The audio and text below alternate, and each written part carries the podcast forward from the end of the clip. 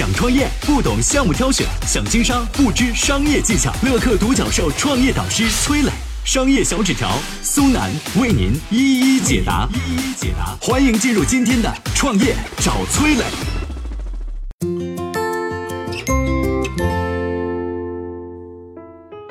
为什么说对于创业公司那些看起来最笨、最费力气、最不讨好的事情，反而更值得做呢？创业公司有什么快速增长的好方法吗？有请崔磊，有请崔磊。很多人创业的时候呢，经常强调怎么花小钱办大事，尤其是互联网公司，总想着通过某种运营方式或者市场手段，一下子实现爆发式增长。但是爆发式增长啊，往往是可遇不可求的。所以更接地气的做法是什么呢？你应该做那些看起来最笨、最费力气、最不讨好的事儿。举个例子啊，携程在早期创业的时候，带来业务快速增长的一个最成功的方式是什么？根本不是什么让人眼前一亮的技巧，就是在机场发放免费的蓝色携程会员卡。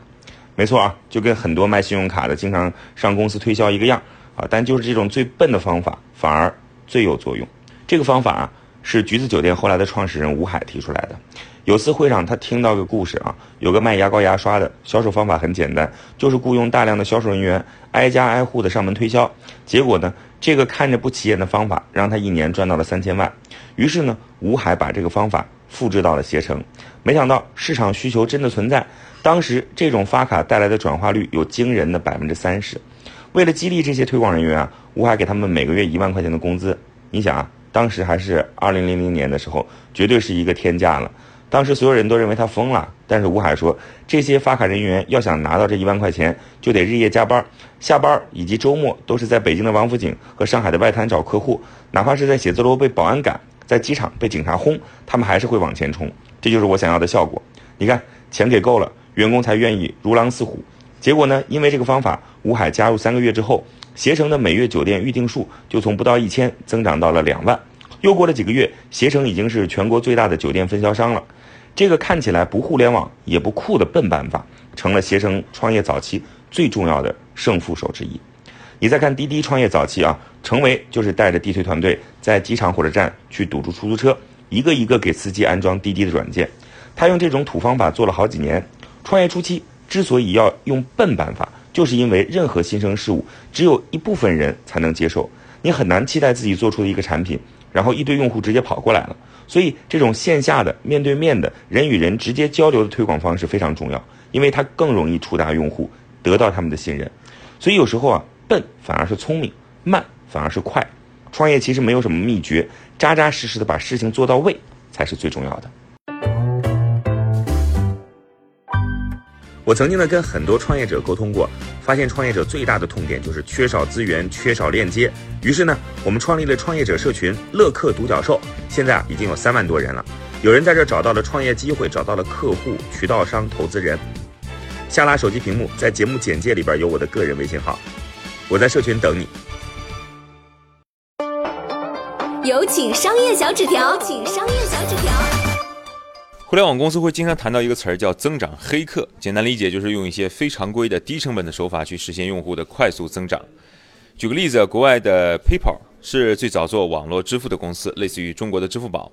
刚诞生的时候呢，还是二十世纪九十年代末期，那时候互联网还不发达呢，找客户呢都是在电视、报纸或者广播等传统媒体上去做广告，成本非常高。而对于网络支付这种新生事物呢，这些客户会很难感到有兴趣。那么 PayPal 是怎么找他的目标客户呢？他们最早利用了电子邮件这个工具。当时公司的每个员工都给自己的好友以及能找到的各种邮箱发送邮件，上面写着你的 PayPal 账户里面有一美元，只要登录就可以领取。PayPal 就用这个方法获得了最早的那批用户。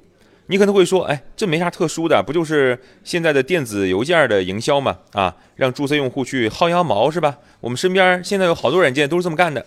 但你要知道。人家这么干的时候，可是一九九八年那会儿，连 QQ 都没出呢。电子邮箱即使是在当时的美国，也是一个新生的事物，所以在当时开始使用邮箱的人，也是人群里比较愿意尝试新鲜事物的。所以这些人呢，对于网络支付的接受度也会相应更高，很多就是 PayPal 的目标用户了。多年之后呢，PayPal 的玩法我们整天啊已经用的知道，放到各种各样的途径去了，比如说在微信里也是啊，在各种 APP 的注册里面也是。啊。而且就微信来说呢，微信玩的还是更胜一筹。二零一四年春节前呢，微信为了推广微信支付啊，突然出现了这个红包这么一个产品，然后迅速席卷整个中国。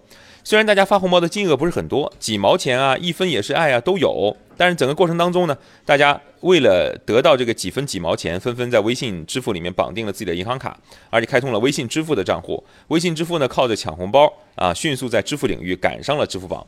这被马云称作是叫偷袭珍珠港。啊，微信支付这一招呢，也成了用户增长领域的经典的案例。你看，这是不是和当年 PayPal 当年的玩法啊是比较类似的？只不过呢，微信是通过社交媒体来做成传播事件 Paper 呢是通过邮件传播。当然，微信红包更厉害的地方在于呢，发红包的时候，钱只是在用户的账户之间转移，腾讯自己都不花钱，不像 Paper 还要拿真金白银来获取用户哈。再说一个例子，就是网易云音乐。它发布的时间是二零一三年，当时网络音乐这个市场的格局已经比较清晰了。我们熟悉的有 QQ 音乐、百度音乐，还有收购了虾米和天天动听的阿里音乐，算是已经三足鼎立的格局形成，新玩家很难进入。那么网易云音乐怎么破局呢？它当时推出了一个叫导入歌单的功能，用户可以一键导入自己之前在虾米音乐、豆瓣电台等等音乐软件上收藏的音乐列表，而且还可以免费下载。当时豆瓣电台不能下载音乐，虾米音乐下载呢要支付虚拟币，所以网易云音乐就靠这一招，当时马上立刻异军突起。